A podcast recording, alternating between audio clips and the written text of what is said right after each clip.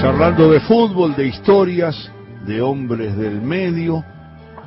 Y la verdad es que tenía muchas ganas de hablar con Walter Saavedra, no solamente porque es un magnífico relator, para mí está en el cuadro de honor de los relatores, sino porque Walter interpreta muy parecido a nosotros esa historia de que el fútbol no es solo fútbol, es un vehículo de ideas, ha hecho un espectáculo que es una delicia, donde transmite esas historias que también están retratadas en textos, eso de eh, cómo vas a saber tal cosa si nunca jugaste al fútbol, eso que él lleva en el alma y todos los futboleros llevamos en el alma.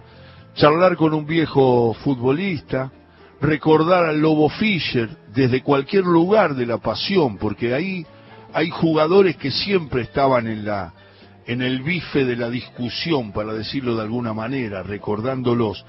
Y como se habla poco del juego, y como cuando uno menciona algunos eh, jugadores del pasado, que ahora son entrenadores, o algunos ya no, y ya se fueron de la vida, te dicen, no, pero no hablé, te fuiste muy atrás, deportes en el recuerdo.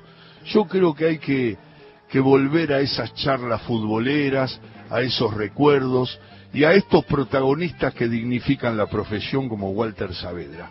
Walter, querido, ¿cómo vamos? Cero a cero. y, pero la peleamos. Sí, pero ya estamos en los descuentos. ¿eh?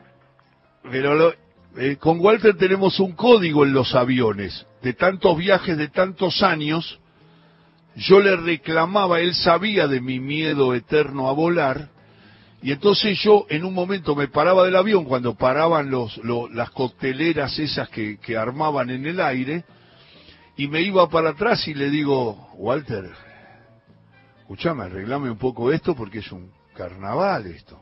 Ya va, ya va, tranquilo, tranquilo. Él me iba eh, diciendo como si fuera el piloto que ya venían tiempos mejores para el cielo. Es así, ¿no? Walter, vos te llevabas bien con los vuelos, nene. Sí, sí, este, no, no he tenido grandes problemas. Eh, en ocasiones, bueno, la procesión va por dentro, ¿no? Pero yo te tenía que engañar. Tenías que decir que estaba todo bien. Eh, ¿Sos un futbolero de esos que añora la charla de fútbol o la tiene con los amigos cuando van a jugar y después con las líneas de, juego, con aquellos técnicos, estos otros, aquel jugador que era un exquisito y para otro no. Esa charla, esa salsa, ese tuco, ¿es un poco lo que, lo que siempre eh, gustás del fútbol o no? Eh, absolutamente, sí. Bueno, sobre todo porque en estos tiempos nuestra profesión se ha farandulizado, por decirlo de alguna manera, ¿no? Muy bien. En este fútbol ventajero, tramposo, lleno de llorones Andreas del Boca, hay un periodismo radiolandia al que le rinde más decir que el 4 sale con una ex gran hermano en lugar de analizar que el 4 pasa bien al ataque pero retrocede mal. sí, claro, añoro aquellas charlas de café, aquellas discusiones eh, futboleras, y coincido con vos en ese sentido, mm, porque la, memoria es un paraíso de donde no podemos ser desterrados, ¿no? Así que eh, no es, vivir del pasado, simplemente es este, recordar eh, jugadas en algunos casos, eh, grandes futbolistas en otros casos, que están, en definitiva, en la memoria colectiva. Es Walter Saavedra que está hablando, un gran relator y un periodista de aquellos. Walter, eh, si yo viste esos juegos psicoanalíticos que te dan un nombre y te dicen no analice, diga lo que le aparece con la mención que yo le voy a dar. Bueno, yo te voy a decir la palabra fútbol, infancia.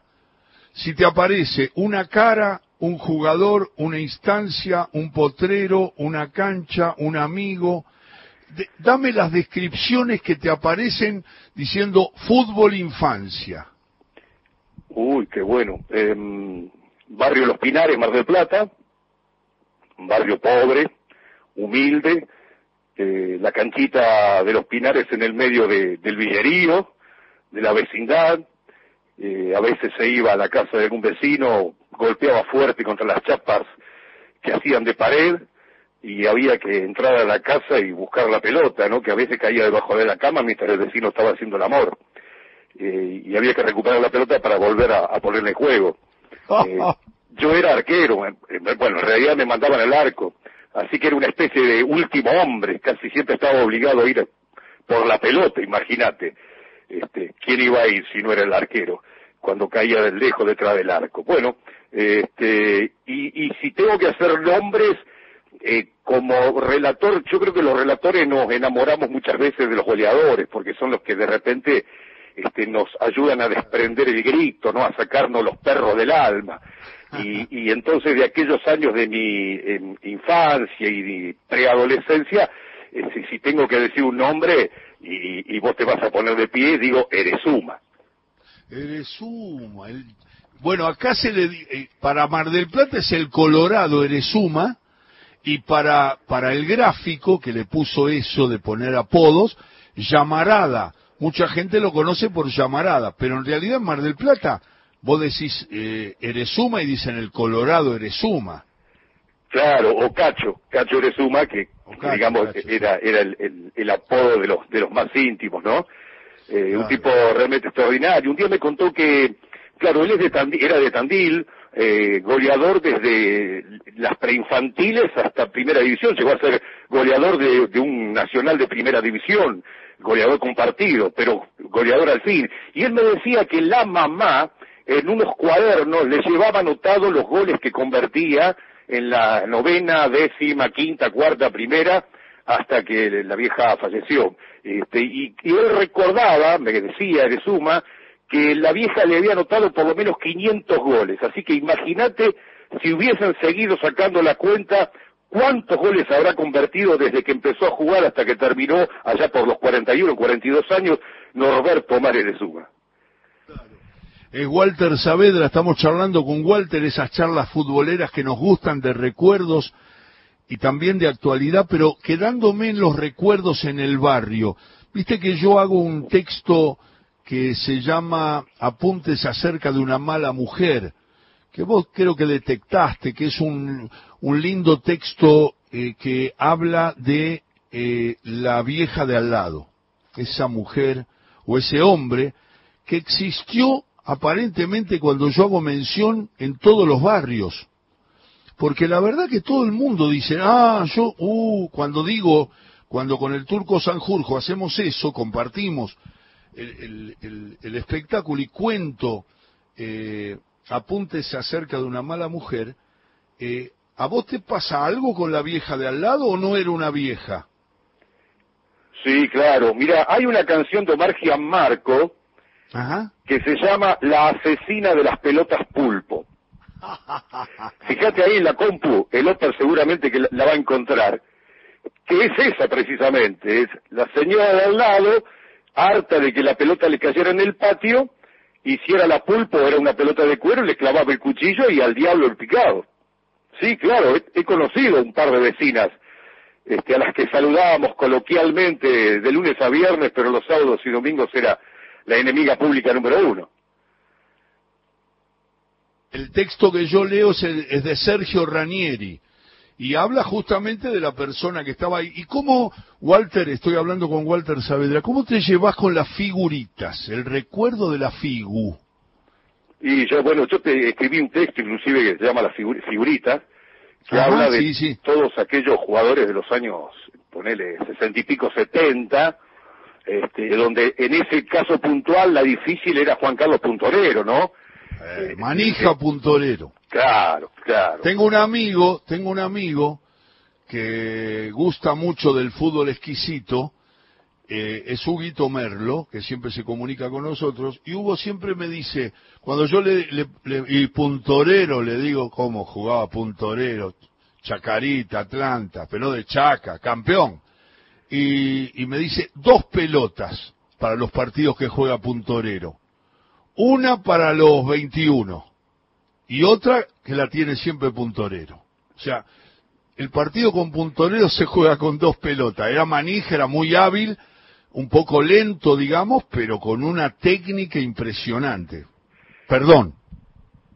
Sí, sí, exacto, exacto. Ese era, ese era el puntorero. Juntaba monedas haciendo mandados que mamá premiaba. Siempre algún centavo del vuelto me daba con tierna mirada y era casi un albur completar el álbum con las figuritas de los futbolistas que tanto admiraba. Estas ya las tengo, Roma, Popo, Rendo, Mareque y Cordero. Menotti, Navarro, Mesiano, Prospiti, Belén y Silvero, todas repetidas. Corbata y la liana, Olega y Sarnari, Rafo, la Ginestra, Chaldú y Ovejero. Pasaron los meses, salieron mil veces San Filipo y Bayo, y otras tantas veces Conde, Gatti, Grillo, Valentín y Mayo, y también Amadeo, y Martín y Madero, Ferreiro y Anido, Tornesi, Facundo, Basílico y Pando. Me falta Puntorero, un crack de potrero que juega en Atalanta. Me sobran Viverti, Carotti, Restivo, Manilo y Maidana, todas repetidas. Orlando y Judica, Manfredi, Menéndez, Artide, Pisuti, Carone y Sudita. Perdí la pelota. Con ella soñaba que todo ganaba, porque el mundo era por aquellos años redondo y de cuero, y otra vez lo intenté, y otra vez fracasé, porque la difícil que jamás salía era puntorero. Perdí contacto nada más que un minuto, Walter, pero disfruté y aplaudí solo acá en el living de mi casa, porque hiciste un tramo de una situación que verdaderamente nos da mucho placer. Has hecho muchas veces esos, esos espectáculos con Daniel Ardizone, con el hijo de Osvaldo y con tanta otra gente tan talentosa. Y evocar, ya cuando dijiste nombres, yo, yo les digo a la, a la, producción, y te comento a vos y seguro que me vas a, a, avalar, que nosotros podemos hacer un programa evocando solamente y diciendo alguna frase al lado de los jugadores que vimos. Esa mención que hiciste, que voy a tener grabada y que la voy a pasar otras veces porque es una joya que Walter Saavedra nos regala a todos, los que pasamos esa época, decir... Eh, Palmintieri, Bertolotti, La Ginestra, decir eh, eh, Tonieri, decir eh, todos esos jugadores que nombró y, y, y, las figuritas, la fascinación de poder llenar el álbum y todo, son buena parte de nuestra infancia. Lo que pasa que quedaron un poco, hoy los chicos no tienen ese, esa manera de, de, de divertirse o de entretenerse. Serán otras, a lo mejor son mejores, pero nosotros vivíamos esa alternativa, que era la tapadita, la, la, la, figurita de te cambio, te cambio, la tengo, la tengo, la tengo, la tengo. Todo eso que contaste maravillosamente. Claro, el pilón de Starosta, ¿no? Ese pilón, tiene un pilón, no, y el que, y el prestigio que tenía el tipo de la vuelta que decía, aquel llenó el álbum y ya tiene la pelota, viste que te daban la pelota, era, no sé si era la Fulvense, no me acuerdo bien, pero Sportlandia, viste, te, se promocionaba que el que llenaba el álbum le daban una pelota de, de verdad, digamos, ¿no? Claro, y por ahí le cambiabas 30, o querías cambiarle 30 o 40 de las tuyas repetidas por una que vos no tenías, y el tipo te sacaba capaz que 80, 90 figuritas, viste, era un tiro y afloje terrible en los recreos de la escuela. A lo largo de todo lo que has visto de fútbol, has relatado, y en el mundo, en, en, las referencias que recibiste de, en tu adolescencia, en, en, lo que has visto ahora, lo que se puede ver ahora, retrospectivo, de lo que ves ahora en la tele, la, en las redes, ¿te da la sensación que hay o tenés la certeza de que hay en el balance global que haces un jugador arriba de Maradona? No, para nada. Maradona, bueno, a mí me gusta mucho la poesía. Maradona para mí ha sido un poeta, ¿no? Pero un poeta, digamos, guerrillero, combativo, un, un Paco Urondo del fútbol, que ha vivido en un estado de insurgencia permanente. Y bueno, su más grande poema lo escribió para todos los tiempos con la zurda en el Azteca de México. Y, después, y el mundo se levantó en almas esa vez, ¿no? Y se sigue levantando en almas cada vez que aparece el video por ahí. Y Messi, por ejemplo, bueno, es otro tipo de poeta, ¿no? Más taciturno, genial, pero hermético, lorquiano diría yo. Y aún uno sigue esperando de Messi su mejor obra. Así que yo me declaro unánimemente maradoniano. Unánimemente. Y en el vistazo comparativo también en el juego no ves a nadie arriba de él. No, nunca he visto una cosa similar y como relator es uno de esos jugadores que te desgasta porque te obligaba a con un ojo este, mirar la cancha por donde iba la pelota y con el otro ojo, aunque él no participara por largos minutos del partido, eh, tenerlo posado sobre él, porque un pestañeo y, aparecía una jugada mágica, un toque sutil y vos te lo perdías. Entonces había que estar muy concentrado cuando jugaba este, en Maradona, pero, pero muy concentrado. Un breve descuido y te perdías una obra de arte. ¿Por qué te hiciste relator, Walter? ¿La, historia marca que siempre tendiste al, relato o, en algún momento fuiste por otro lado eh, cuando accediste a los medios de comunicación o lo tenías claro desde siempre? No, yo en realidad era futbolista, ¿no? E, es más, creo que eh, solo tenía una pelota en la cabeza. Hasta que me rompieron la rodilla y ya no pude jugar más, era muy pibe, tendría 17 años, ponele. Y bueno, así frustrado salí a buscar por las calles este, de mi ciudad, de Mar del Plata, el futbolista que ya no era. Probé con mil oficios, no me adaptaba a ninguno. Hasta que de casualidad se cruzó en mi camino la radio, este, o, tal vez no, tal vez me estaba esperando, no lo sé, y era la única radio que había en Mar del Plata, el UCES Radio Atlántica, este, todavía no había FM, ni mucho menos, y bueno, hacía falta un pibe para cubrir un partido de la liga, y allá fui, cancha de San José, la cancha más lejana de Mar del Plata, eh, tenía que llamar a la radio para dar el resultado sin salir al aire, por supuesto, una persona tomaba la información y la pasaba, eh, y bueno, me tocó un partido que terminó 5 a 4, entonces cuando se hace el primer gol yo salgo corriendo al teléfono público, que estaba a seis cuadras más o menos, en la puerta de unos silos, este, y pasaba el informe, ¿no? Y cuando volví a la cancha estaban 2 a 1, 3 a 2, 3 a 3, así que yo vi el primer gol nada más, y el resto me lo tuvieron que contar. Este, y, pero ahí empecé a tomarle el gustito, ¿no? A, la cosa, pero no, no, no estaba en mis planes. Yo no había pensado ser ni periodista ni relator. Yo era jugador de fútbol en rigor. Claro, claro. Mirá vos, mirá vos cómo, cómo llegabas a eso, porque eh, nunca te lo había preguntado y no lo habíamos charlado. Es Walter Saavedra, señores, el que, del que, con el que siempre hablamos de vos, querido Walter, es con un periodista que estoy casi seguro, o seguro, que admirás, que es el nene Pano. Sí, además, este, lo tengo de vecino a dos casas. Sí, dice que escucha lo que vos hablás por teléfono. Eh, y es muy probable que en este momento esté escuchando asomado a la vereda directamente, sí, puede ser. El nene es un gran periodista, un gran amigo y, siempre me dice, este, ¿por qué no charlas con Walter? Le digo, lo estoy buscando porque la verdad que tenía muchas ganas de charlar con vos. ¿El espectáculo lo vas a hacer? ¿Vas a hacer un nuevo espectáculo? ¿Qué tenés pensado, Walter? Mira, todo está detenido en el tiempo, pero pero de tanto en tanto lo, lo, lo, paseamos, lo sacamos, lo renovamos. Este, me gusta mucho eso porque es una manera de demostrar, si se quiere, que el músculo y el músculo y el intelecto pueden jugar en el mismo equipo, ¿no? Y fundamentalmente en estos tiempos.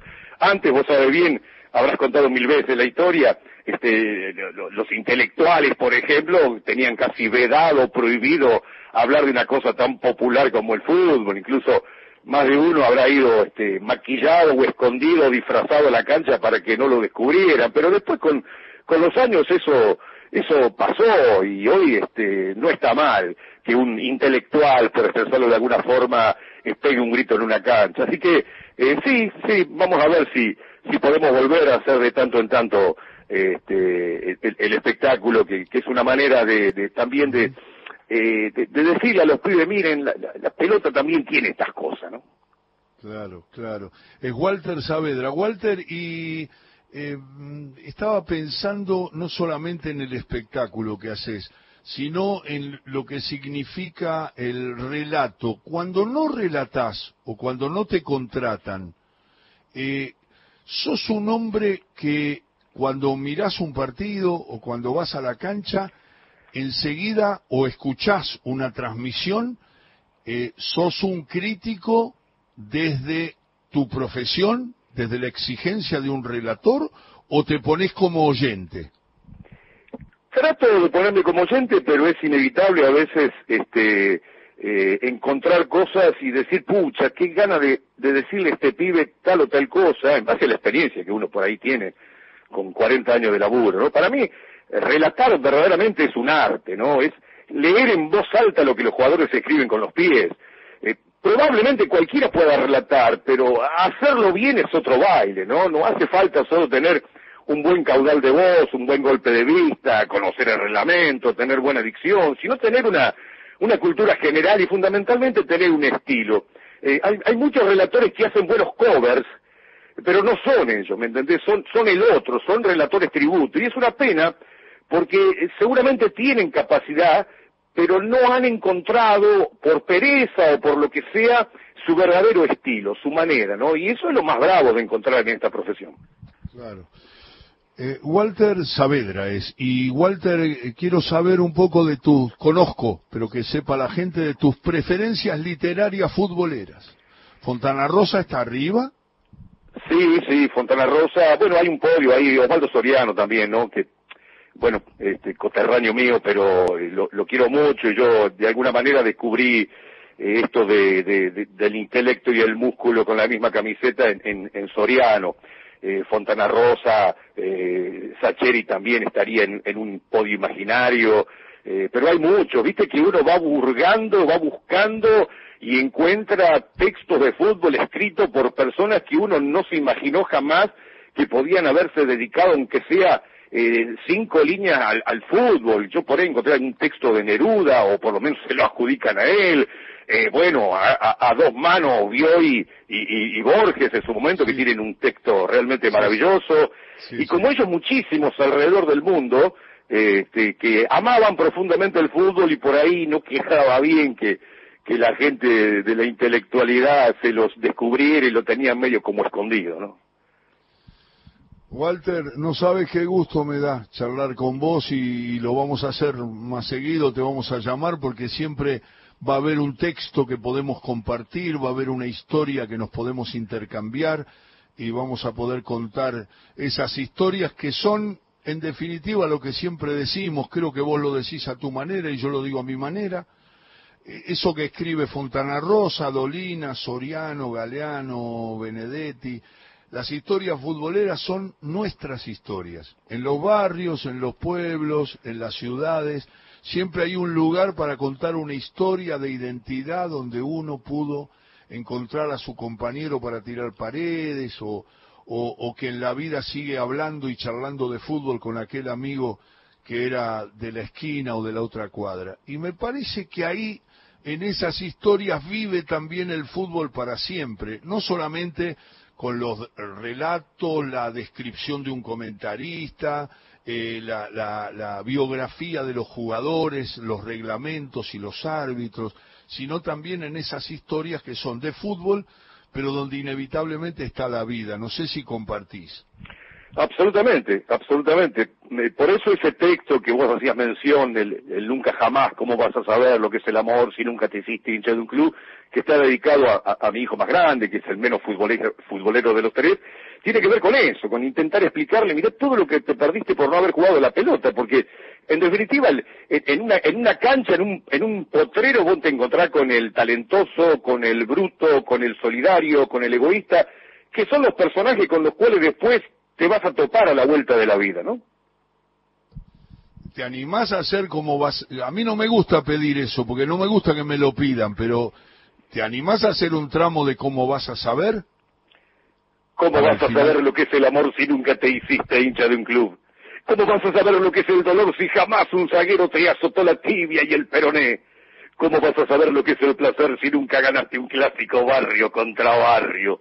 ¿Cómo vas a saber lo que es llorar si jamás perdiste un partido sobre la hora? ¿Cómo vas a saber lo que es la solidaridad si nunca saliste a dar la cara por un compañero golpeado de atrás? ¿Cómo vas a saber lo que es la poesía si jamás tiraste una gambeta? ¿Cómo vas a saber lo que es la humillación si nunca te hicieron un caño? ¿Cómo vas a saber lo que es la amistad si jamás devolviste una pared? ¿Cómo vas a saber lo que es el orgasmo si nunca diste una vuelta olímpica de visitante? ¿Cómo vas a saber lo que es la izquierda si jamás jugaste en equipo? ¿Cómo vas a saber lo que es la xenofobia si en ninguna cancha te gritaron, negro de mierda? ¿Cómo vas a saber lo que es el egoísmo si jamás hiciste una de más? ¿Cómo vas a saber lo que es el suburbio si nunca te paraste de win? ¿Cómo vas a saber lo que es la injusticia si jamás te sacó tarjeta roja un referí localista? ¿Cómo vas a saber lo que es el insomnio si nunca te fuiste al descenso? ¿Cómo vas a saber lo que es el odio si jamás te hiciste un gol en contra? ¿Cómo vas a saber lo que es la vida, hijo mío, si nunca, jamás jugaste a la pelota? ¡Qué maestro! Grande Walter, qué maestro, qué placer tenerte, abrazarte, saludarte y decirte que tenés que equilibrar el avión porque eh, siento que se mueve un poco. Por favor, para los próximos minutos, una especie de tranquilidad y tu cara diciéndome y mirando por la ventanilla diciéndome ya está, ya está, ya pasó. Lo espero para los próximos días. Un abrazo muy grande. Es apenas una zona de ligeras turbulencias. Tranquilo, Alejo. Hasta siempre. Gracias, amigo. Walter Saavedra, mejorando la tarde de todo con afecto. 17 de octubre, gris en la capital. Y las luces, esas cosas del fútbol, esa manera de contar jugadores, jugadas, reflexiones que tiene Walter Saavedra, un amigo, un relator, un hombre que entiende perfectamente que estas, las que contamos aquí los sábados por la tarde en Nacional, son nuestras historias.